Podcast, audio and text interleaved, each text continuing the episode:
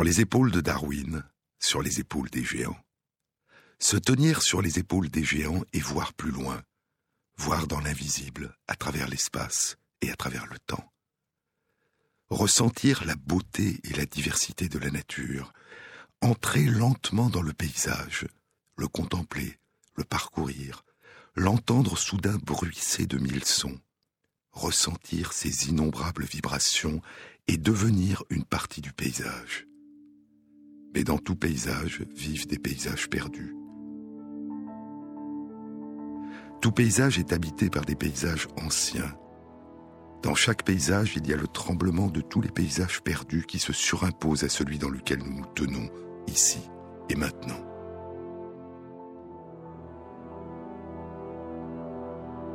Et pour comprendre la nature qui nous entoure et nous inclut, natura, littéralement ce qui est en train de naître, il faut que le passé fasse partie de notre regard.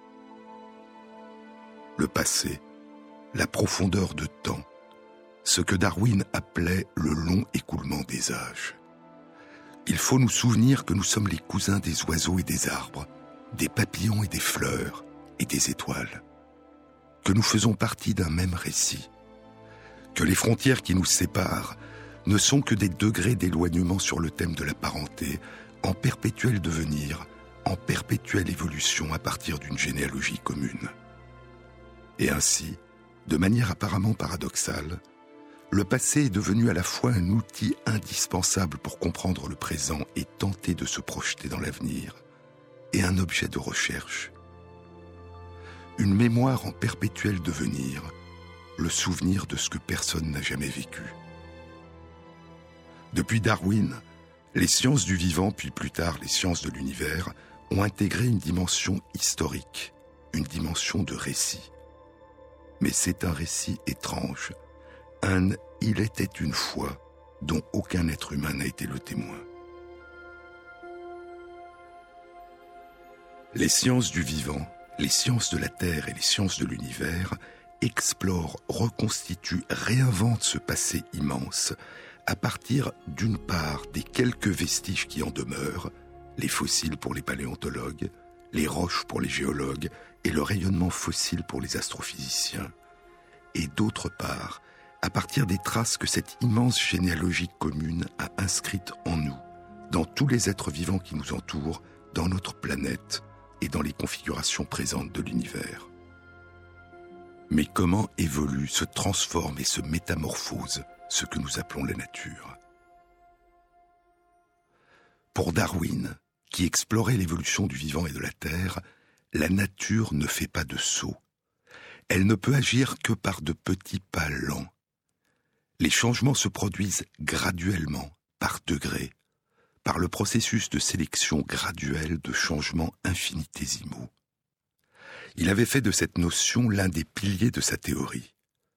En référence à la théorie gradualiste de son contemporain, le grand géologue Charles Lyell, qu'il avait profondément inspiré depuis le début et qui deviendra plus tard l'un de ses grands amis le grand livre de Lyell, Les principes de géologie, une tentative pour expliquer les changements anciens de la surface de la Terre en référence à des causes actuellement en train d'opérer. Il avait lu le premier volume à 22 ans, à bord du Beagle, au début de son grand voyage autour du monde, et il avait découvert le second volume lors d'une escale à Montevideo. Le titre du traité révélait les deux principes qui le fondent expliquer les changements anciens par des causes actuellement en train d'opérer. Des causes qui sont toujours observables aujourd'hui à l'échelle de nos vies humaines. J'ai le sentiment, avait écrit Darwin, que mes livres sortaient à moitié du cerveau de Lyell. Car même lorsque l'on distingue une chose qui n'a jamais été vue par Lyell, on la voit pourtant en partie à travers ses yeux. Toute l'évolution géologique s'est faite, dit Lyell, à partir de forces opérant encore dans le présent. Seule la profondeur du temps, l'étirement du temps permet d'expliquer comment des événements dont les effets paraissent le plus souvent anodins à l'échelle d'une vie humaine et à l'échelle des civilisations ont pu sculpter les montagnes et les îles, les volcans et les contours des lacs et les plaines. la profondeur des temps géologiques donne à la répétition uniforme d'événements dont chacun des effets pris un à un paraît négligeable, la possibilité de causer des bouleversements qui, rétrospectivement, après que la main du temps a marqué le long écoulement des âges, ne semble avoir pu être provoqués que par des événements extrêmement puissants, soudains et violents, d'une toute autre nature que ceux que nous pouvons observer aujourd'hui, des catastrophes.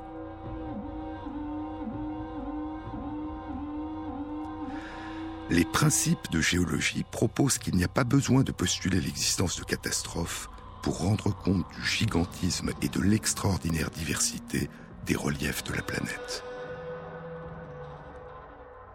De petites causes, opérant de manière graduelle, aujourd'hui comme hier, hier comme avant-hier, peuvent produire des changements gigantesques.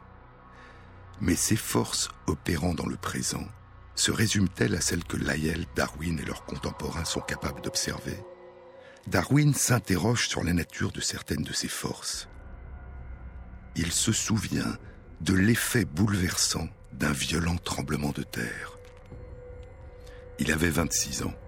C'était le 20 février 1835, deux ans et demi après le début de son voyage autour du monde, au Chili. Le tremblement de terre, écrit Darwin, arriva soudain et dura deux minutes, mais le temps sembla beaucoup plus long.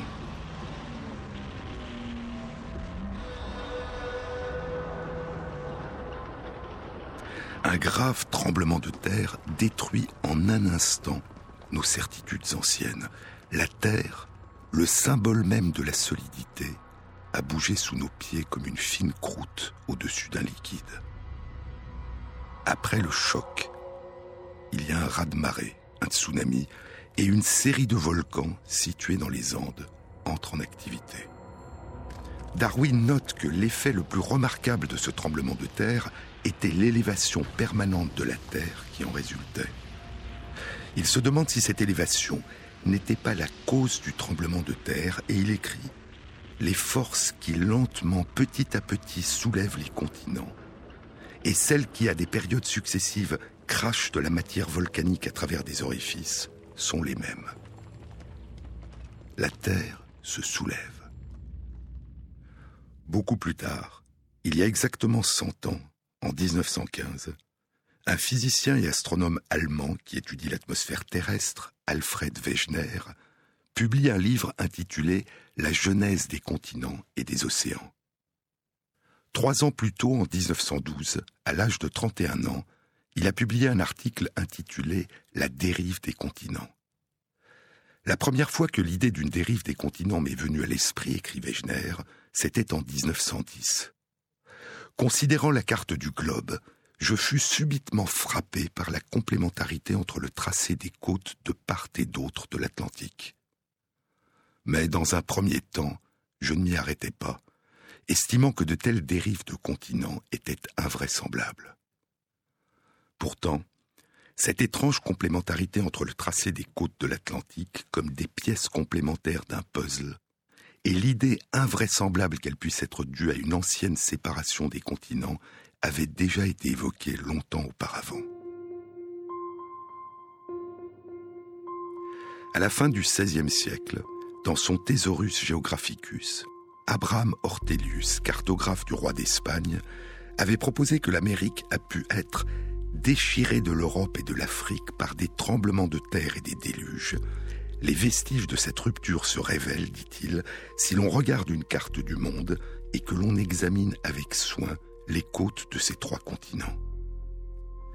Cette idée sera commentée au début du XVIIe siècle par le scientifique et philosophe anglais Francis Bacon, puis, près de deux siècles plus tard, par Benjamin Franklin et par le grand explorateur allemand Alexander von Humboldt, dont le jeune Darwin lira avec passion les célèbres écrits et dont il dira qu'il est le plus grand explorateur scientifique qui a jamais vécu.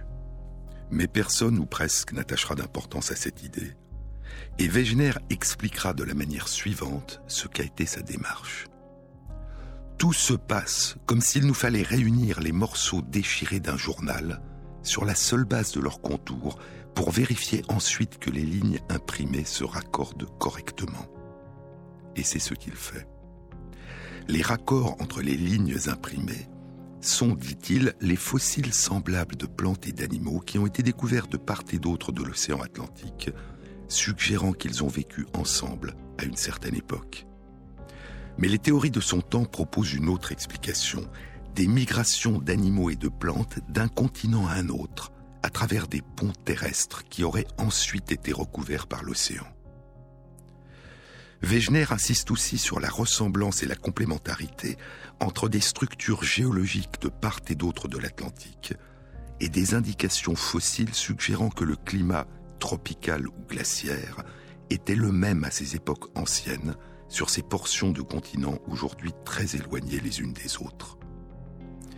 La théorie de la dérive des continents que propose Wegener postule qu'il y a eu un temps où tous les continents étaient réunis en un seul supercontinent, la Pangée, littéralement toute la Terre, un seul continent géant, entouré par un seul océan géant, Pantalassa, littéralement toute la mer, mer universelle.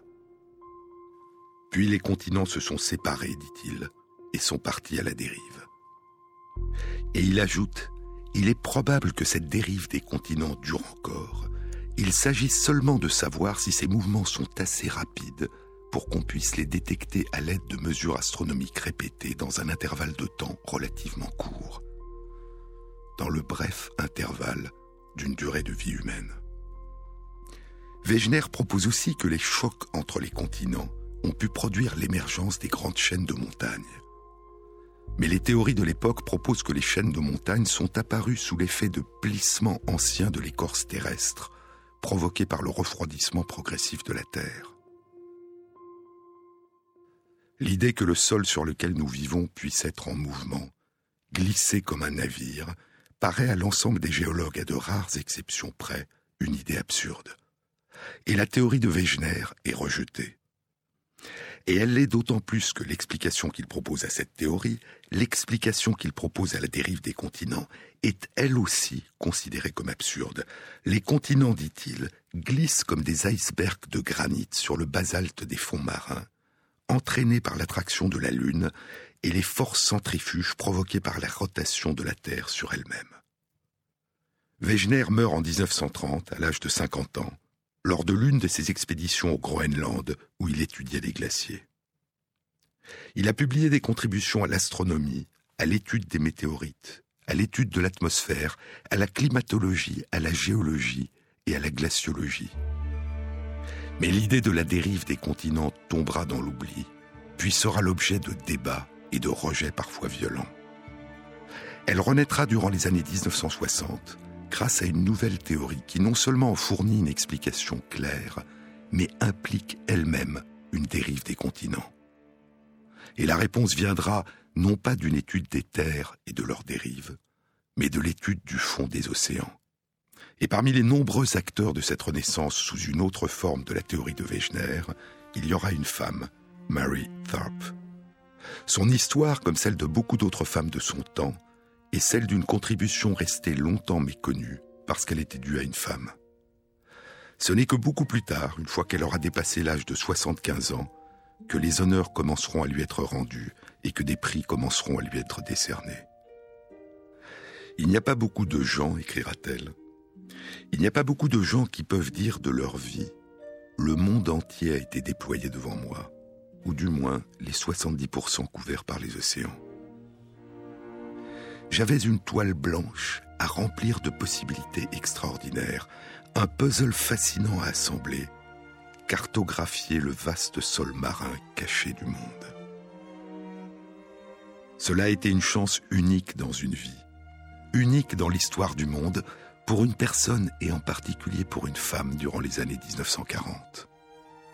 Géologue et mathématicienne, Mary Tharp est recrutée en 1948 à l'âge de 28 ans comme assistante technicienne au laboratoire de géologie de l'Université Columbia à New York. Je cherchais un travail de recherche intéressant, dit-elle. Et parce que j'avais un diplôme de maths, ils m'ont envoyé voir Doc Ewing, le géophysicien Maurice Ewing. Mais il était en mer. Je suis rentré à la maison et j'ai attendu trois semaines son retour. En entendant mon parcours, il a été étonné et ne savait pas trop que faire de moi. Finalement, il a lancé Vous dessinez? J'ai dit oui. Et il m'a embauché. Sur les épaules de Darwin, sur France Inter.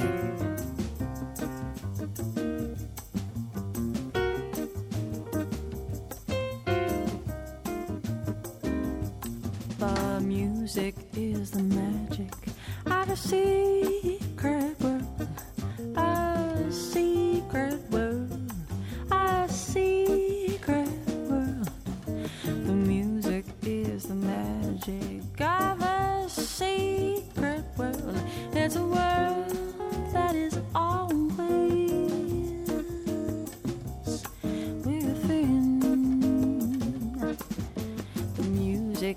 is the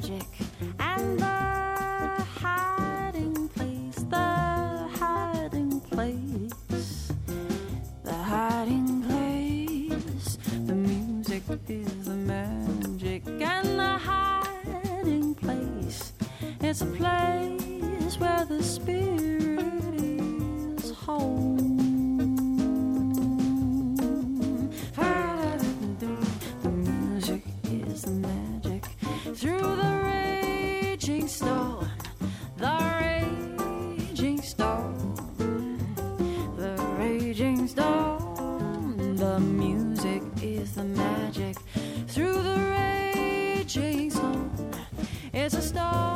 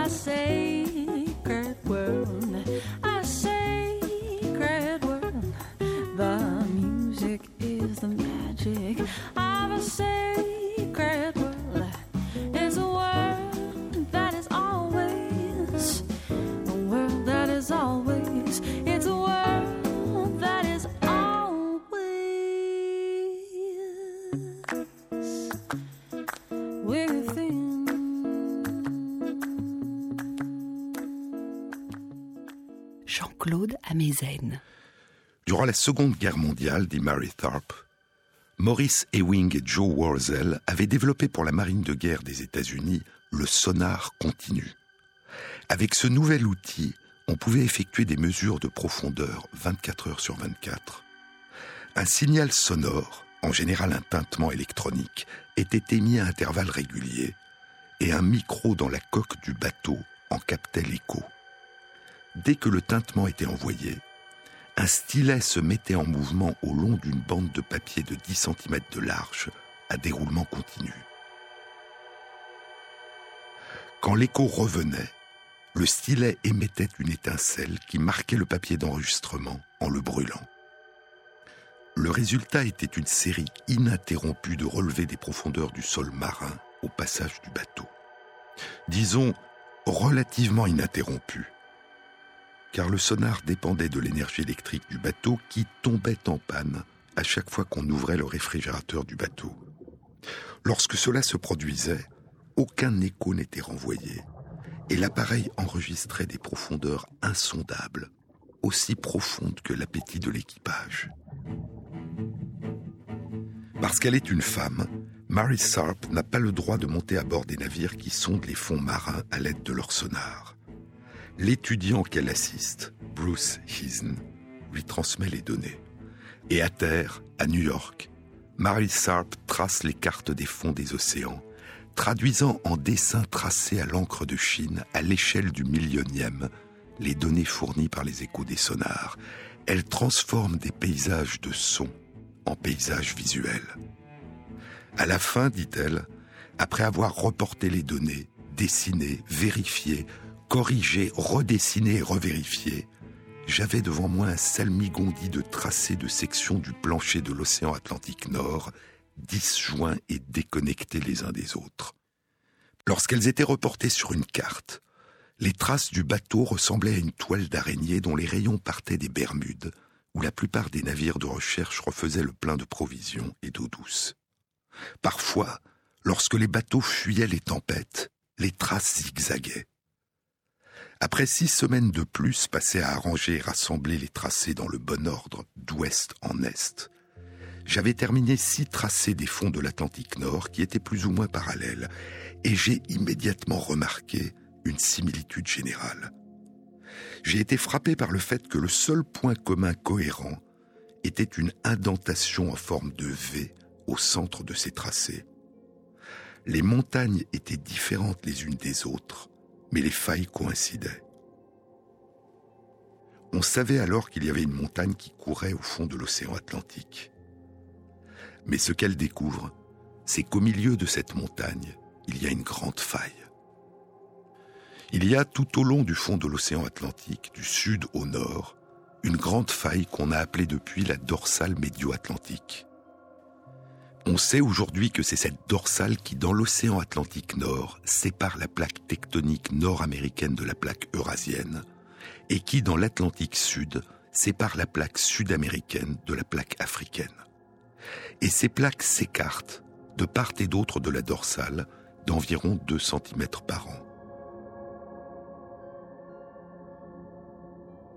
Mais revenons à Mary Tharp. Quand j'ai montré ce que j'avais trouvé à Bruce, il a grogné Ce n'est pas possible, ça ressemble trop à la dérive des continents. À l'époque, croire à la théorie de la dérive des continents était presque une forme d'hérésie scientifique. Pratiquement tout le monde aux États-Unis pensait que la dérive des continents était impossible. Bruce a rejeté mon interprétation comme étant un bavardage de filles mais je pensais qu'il y avait réellement une faille, et j'ai continué à la rechercher dans toutes les données que je pouvais obtenir. Si la dérive des continents existait, il semblait logique que quelque chose comme une faille au milieu des océans puisse être impliqué. La vallée se formerait là où la nouvelle matière avait surgi des profondeurs de la Terre, divisant le milieu de l'arête de la montagne océanique en deux et poussant les deux côtés de part et d'autre. Pendant que je poursuivais ce travail, Bruce a été impliqué dans un autre projet qui a fourni une autre source essentielle de données. En 1929, un tremblement de terre au large de Terre-Neuve avait rompu des câbles transatlantiques. Les laboratoires Bell voulaient poser de nouveaux câbles et ont demandé à Bruce de déterminer les meilleurs emplacements pour les poser. Bruce a recruté Howard Foster, pour reporter sur une carte l'emplacement des épicentres des tremblements de terre qui avaient été enregistrés dans les océans. Dans cette ère qui précédait l'ère informatique, Howard a dû tracer à la main les emplacements de dizaines de milliers de tremblements de terre. Tandis que j'étais à ma table à dessin traçant la position de la dorsale de l'océan Atlantique, Howard était assis à une table voisine traçant la carte des emplacements des tremblements de terre océaniques.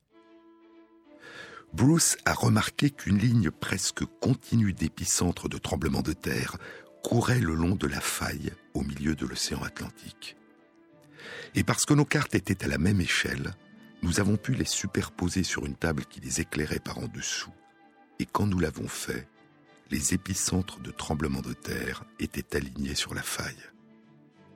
À ce moment-là, j'ai été certaine que la vallée, la faille, la dorsale existaient réellement mais Bruce est resté sceptique. L'extension de la dorsale dans l'étroit golfe d'Aden et à travers les terres, à l'intérieur du grand rift de l'Afrique de l'Est, a convaincu Bruce au milieu de l'année 1953 que la dorsale de l'océan Atlantique faisait partie d'une gigantesque dorsale médio-océanique qui devait s'étendre à travers l'ensemble des océans du monde. Et à partir de ce moment, Doc Maurice Ewing a commencé à être intéressé. À cette période, de nouvelles données provenant d'autres expéditions révélaient l'existence de dorsales semblables dans l'océan Indien, dans la mer d'Arabie, dans la mer Rouge, et une expédition de la US Navy avait découvert une grande dorsale orientée nord-sud dans l'océan Pacifique Est. Tandis que je m'occupais des données sonores, Howard reportait les emplacements de dizaines de milliers de tremblements de terre à travers le monde.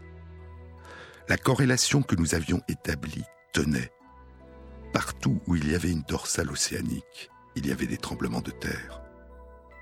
Quand il a été montré que la ceinture de tremblements de terre de l'océan Indien était en continuité avec la vallée du Grand Rift de l'Afrique de l'Est, il n'y eut qu'une conclusion possible. La chaîne de montagnes avec sa vallée centrale était continue sur la face de la Terre. Doc et Bruce annoncèrent nos résultats en 1956 à une réunion de l'Union géophysique américaine à Toronto. La réaction dans la communauté scientifique s'est partagée entre la stupéfaction, le scepticisme et le dédain.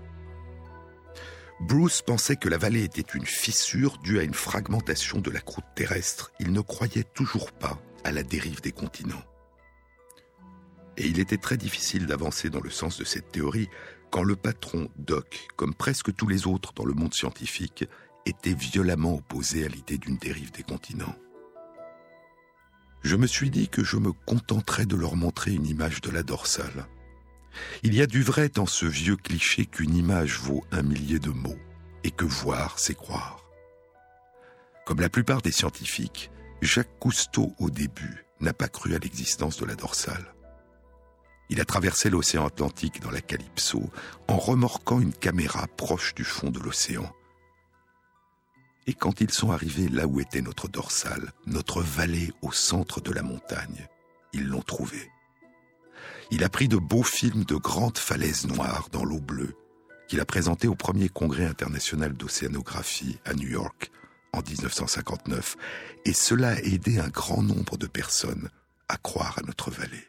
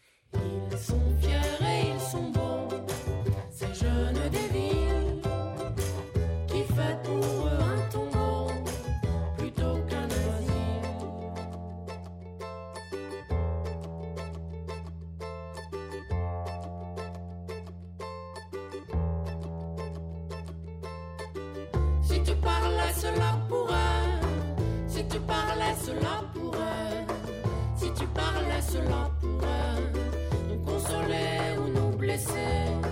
Si je parlais cela pour eux, si je parlais cela pour eux, si je parlais cela pour eux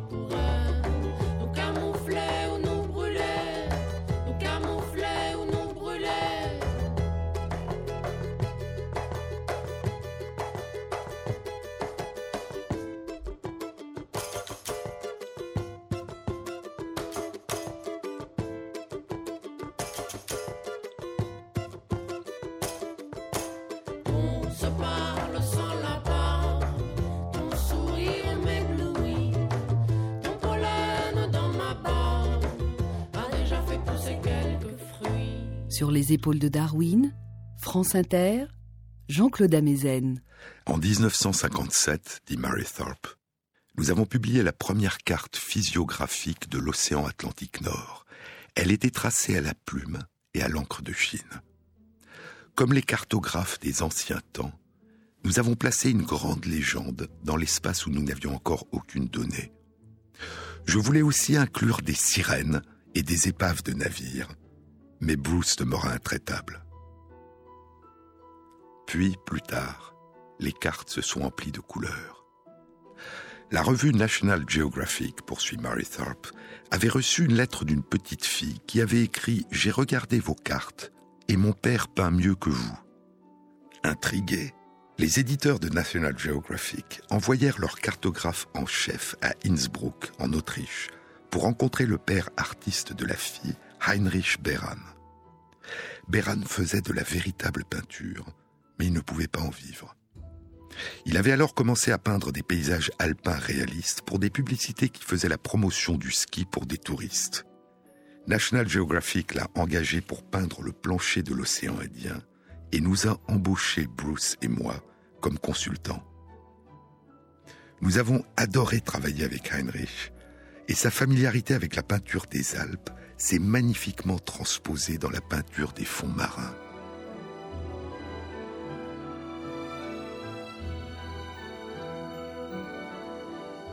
En 1967, nous avons tous les trois publié un panorama de l'océan Indien, puis nous avons ensuite continué avec le reste des fonds océaniques du monde. La dernière carte que nous avons produite pour National Geographic a été celle des fonds de l'océan Antarctique en 1975. L'étape suivante était évidente. Peindre un panorama du fond océanique du monde entier. Ce sera The World Ocean Floor le plancher des océans du monde, la première carte de l'ensemble des fonds des océans de notre planète, qui sera publiée en 1977. Bruce Heason avait emporté les épreuves de la carte avec lui dans un sous-marin d'exploration géologique. Mais il n'en verra pas la publication. Il mourra d'une crise cardiaque au large des côtes d'Islande. Je pense que nos cartes ont contribué à une révolution dans les concepts géologiques, dit Mary qui d'une certaine façon ressemble à la révolution copernicienne. Les scientifiques et le grand public ont ainsi obtenu leur première image relativement réaliste d'une partie énorme de la planète qu'ils ne pouvaient jamais voir. Les cartes ont reçu une large couverture de presse et ont été largement diffusées. Elles ont conduit la théorie de la dérive des continents dans le royaume des spéculations raisonnables. Vous pouviez voir la dorsale médio-océanique s'étendre à travers le monde et vous pouviez voir qu'elle coïncidait avec les emplacements des tremblements de terre. Les frontières des plaques prenaient forme et ont rapidement contribué à l'émergence de la théorie de la tectonique des plaques. J'ai travaillé à l'arrière-plan durant la majeure partie de ma carrière scientifique, conclut Mary Tharp, mais je n'ai absolument aucun ressentiment. Je pensais que j'avais eu de la chance d'avoir un travail aussi intéressant mettre en évidence cette vallée entre les deux crêtes, la dorsale médio-océanique, qui traversait le monde au long de 65 000 kilomètres. Ça a été quelque chose d'important. Vous ne pouviez le faire qu'une fois. Et vous ne pouvez trouver rien de plus grand que cela, au moins sur cette planète. En 1960, Harry Hess, directeur du département de géologie de l'université Princeton aux États-Unis, et Robert Yates, un océanographe au laboratoire de la US Navy à San Diego, en Californie, propose un modèle que Robert Yates, dans un article publié en 1961 dans Nature, appellera l'expansion des fonds marins. Le titre de son article est Évolution des continents et des bassins océaniques par expansion des fonds marins. L'idée est que de la lave sort des dorsales médio-océaniques et que de part et d'autre des dorsales, les fonds marins et les continents s'éloignent. Mais la théorie de la tectonique des plaques émergera aussi d'une toute autre approche. Durant les années 1950, pendant la guerre froide, l'océanographe anglais Ronald Mason, durant un séjour sabbatique au California Institute of Technology, participe à un programme secret de l'US Navy qui explore le géomagnétisme des fonds marins. En 1958, puis en 1960, avec l'américain Arthur Ruff, il publie une découverte. Le fond des océans est constitué de bandes parallèles de basalte dont les champs magnétiques sont inversés. Certaines bandes parallèles indiquent le nord magnétique de la Terre, d'autres indiquent la direction opposée. Les physiciens anglais Patrick Blackett et Case Runcorn font des observations similaires, mais quelle peut être l'explication de ces bandes parallèles dont le champ magnétique est inversé?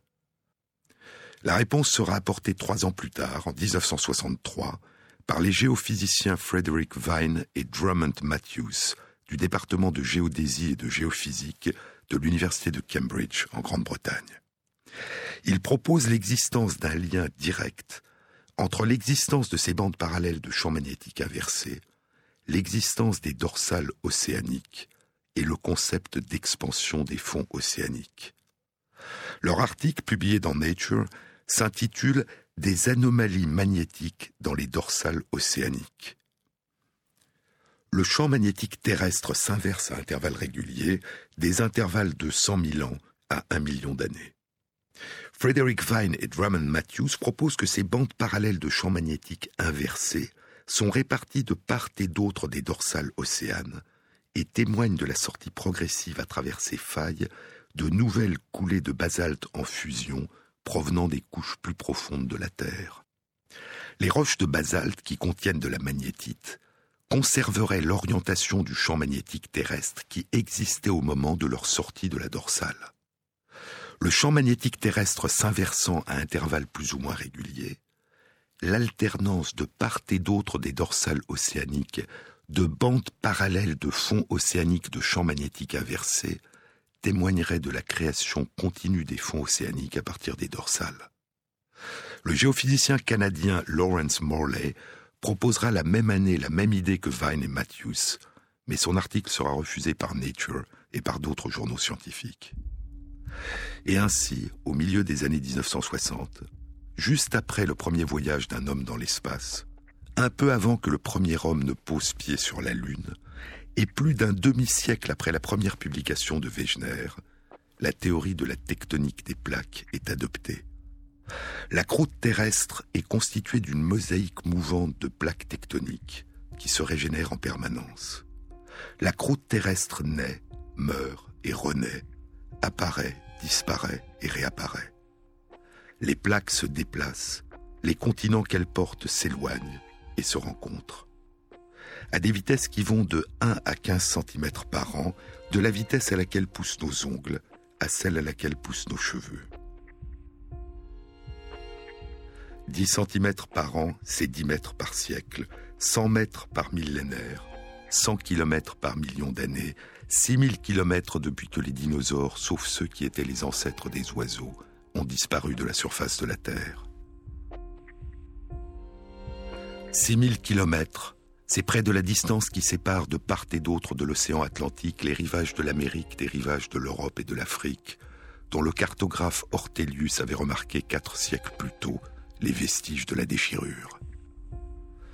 Tremblements de terre, éruptions volcaniques, tsunamis, mais aussi surgissement de chaînes de montagnes, les Appalaches, puis plus tard la cordillère des Andes, les Alpes, et la plus majestueuse, celle qui s'élève au plus haut vers le ciel, le toit du monde, l'Himalaya, il y a environ 35 millions d'années lorsque la plaque qui porte le continent indien frappe la plaque qui porte le continent asiatique.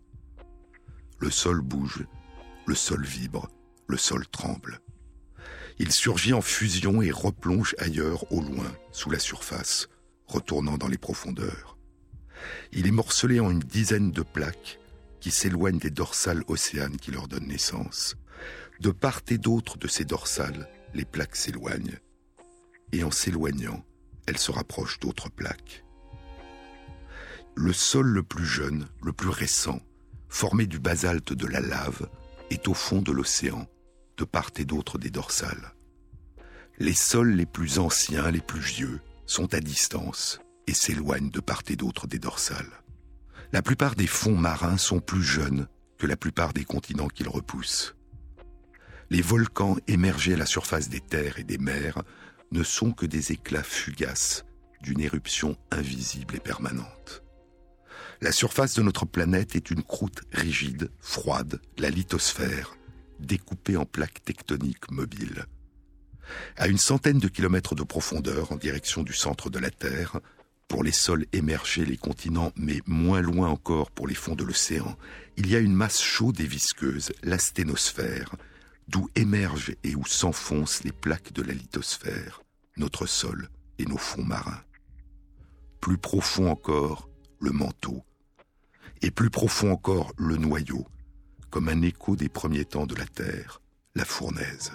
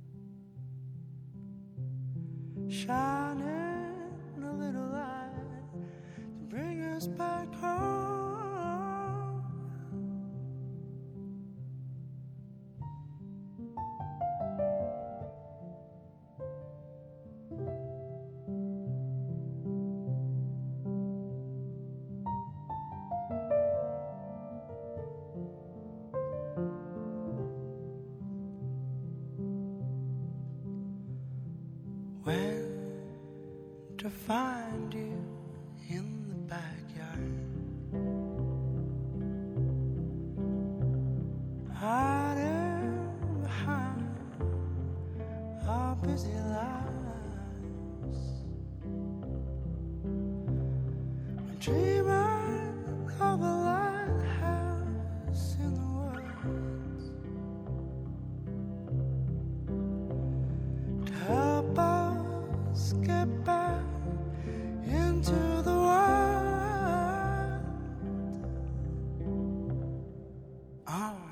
Now.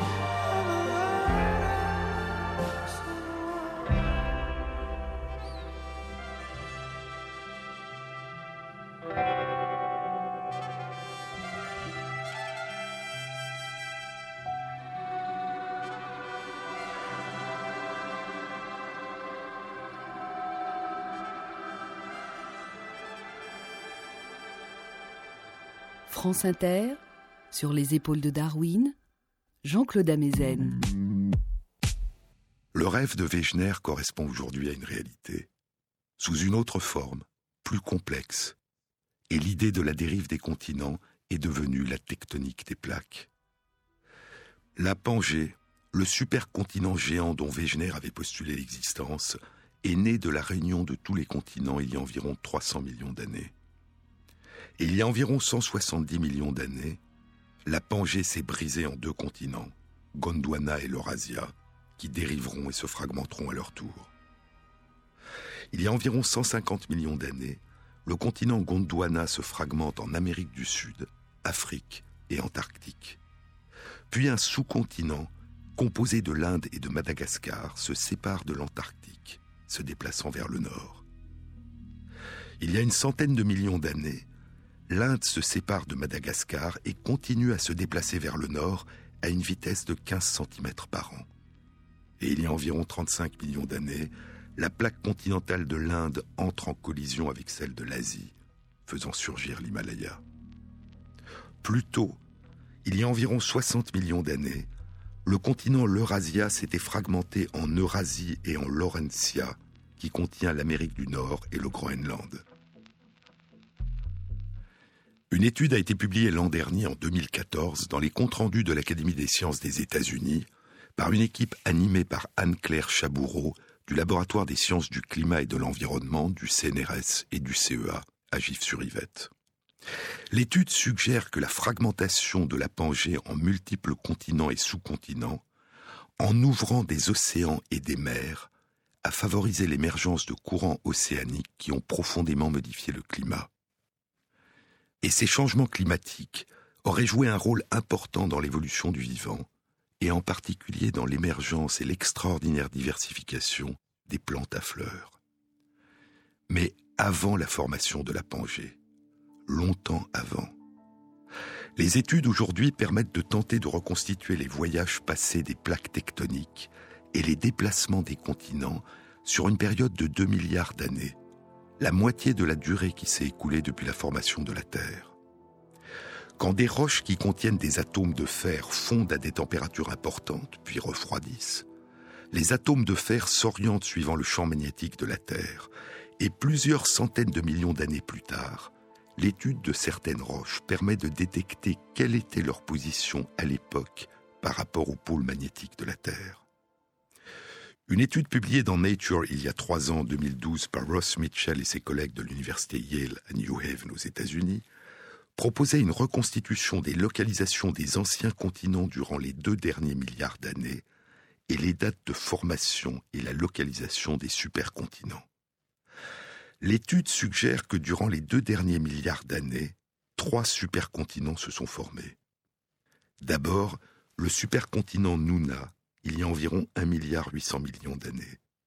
Puis, il y a environ 1 milliard d'années, le supercontinent Rodinia, enfin la Pangée, il y a environ 300 millions d'années. Et il semble que tous ces supercontinents ont duré environ 100 millions d'années, puis ont commencé à se briser.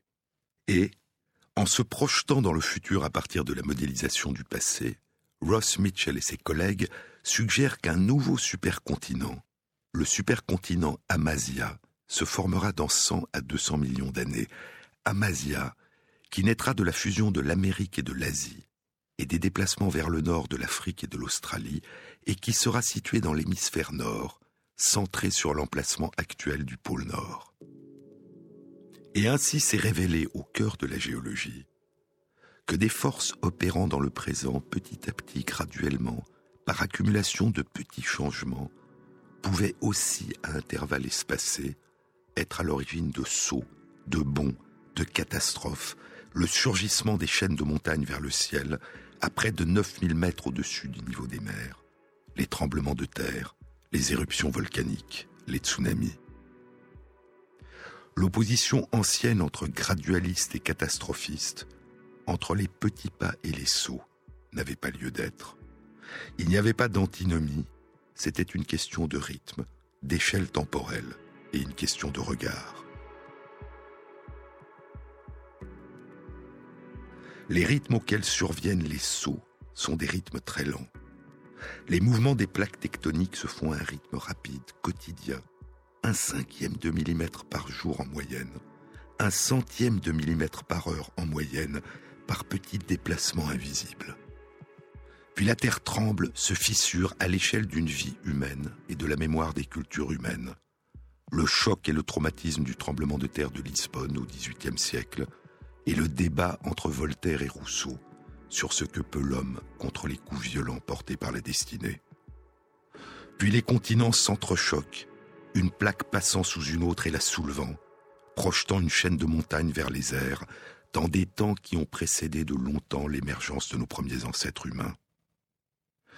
Depuis le XVIe siècle, la science redécouvre le mouvement, le changement, l'impermanence. Copernic, puis Galilée et Kepler transformeront la Terre immobile au centre du ciel, autour de laquelle tout tourne, en une sphère vagabonde qui tourne sur elle-même, tout en tournant avec d'autres autour du Soleil. Au milieu du XIXe siècle, Darwin transformera le tremblement infime de la diversité des descendants à chaque génération, qui semblait être la preuve même de la fixité des espèces, et en fera le moteur de l'émergence de la diversité du vivant, qui nous a un jour donné naissance. Au début du XXe siècle, Wegener transformera l'immobilité du sol sur lequel nous nous tenons en une dérive sans fin, faite d'une alternance de fusion et de déchirure. Et Georges Lemaître et d'autres transformeront l'immobilité de l'univers en une évolution et une expansion permanente à partir d'une explosion ancienne que nous ne pouvons qu'approcher. Peu à peu, inexorablement, il se révélera qu'à toutes les échelles, tout ce qui nous paraît immobile bouge, change, se transforme. Et lorsqu'un seuil soudain est franchi, des forces invisibles qui transformaient graduellement le monde font surgir des configurations auparavant absentes, des transitions profondes, des bouleversements majeurs, des sauts d'une radicale nouveauté dont rien jusque-là ne semblait préfigurer l'émergence, et à chaque fois le même type de révélation. Le tissu entier se déchire et s'effondre, confiait le jeune Darwin dans ses carnets secrets. À chaque fois dans tous les domaines, le même type de découverte, comme une brume qui se déchire. À chaque fois au long de cinq siècles, la même surprise, la même stupéfaction, le même sentiment de découvrir une réalité a priori absurde, dira Darwin, invraisemblable, dira Wegener, irreprésentable, dira Heisenberg. À chaque fois, les origines se dévoilent sous un jour nouveau. Ce qui précède le début, tel est le jadis, écrit Pascal Quignard. J'appelle ce qui sourd aléatoirement à l'origine jadis. À partir du jadis, c'est l'origine qui fait avalanche. Le vrai jadis est l'inconnu à sa source. Ce qui soudain jaillit, à l'œuvre depuis le début, et pourtant toujours nouveau, toujours pour la première fois, toujours en train de naître. Dans la familiarité continuelle des petits pas du graduel, et dans l'inconnu intermittent des sauts. L'évolution du vivant, l'évolution de notre planète comme l'évolution de l'ensemble de l'univers se fait à la fois petit à petit et par bond. Pas à pas, mais ces pas deviennent parfois des pas de géants. Et il nous faut tenter de réconcilier au mieux ces deux représentations apparemment contradictoires mais complémentaires de ce que nous appelons la réalité. Une annonce. La prochaine rencontre transdisciplinaire du Centre d'études du vivant, dans la série Les battements du temps, aura lieu mardi 15 décembre à l'Université Paris Diderot. Elle a pour thème le visage et sera animée par Victor Stoikita, écrivain et historien de l'art. Vous trouverez tous les renseignements pour vous inscrire sur la page de l'émission Sur les épaules de Darwin sur le site franceinter.fr.